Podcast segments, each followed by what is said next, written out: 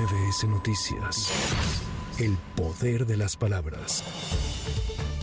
Por mayoría de ocho votos, la Suprema Corte de Justicia de la Nación desechó el proyecto de Loreto Ortiz, que proponía declarar infundada la controversia del INAI para poder sesionar con cuatro comisionados. Sin embargo, los efectos de la sentencia se aprobarán hasta el próximo periodo de sesiones, que inicia el primer día hábil de agosto.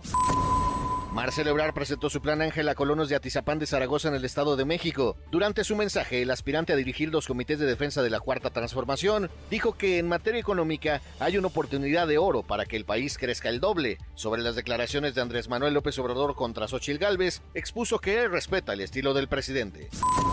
El diputado federal del Partido Acción Nacional, Gabriel Cuadri, informó su decisión de bajarse de la contienda por la candidatura presidencial del Frente Amplio por México. En redes sociales, el legislador indicó que se sumará al proyecto y la candidatura de quien resulte ser el abanderado o abanderada del bloque de oposición en 2024.